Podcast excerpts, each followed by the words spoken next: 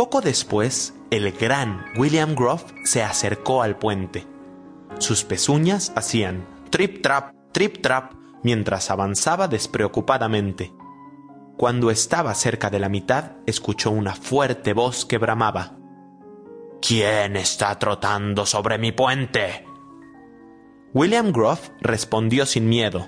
Soy yo, William Groff, y estoy yendo al prado del otro lado del río a comer mi ración de comida.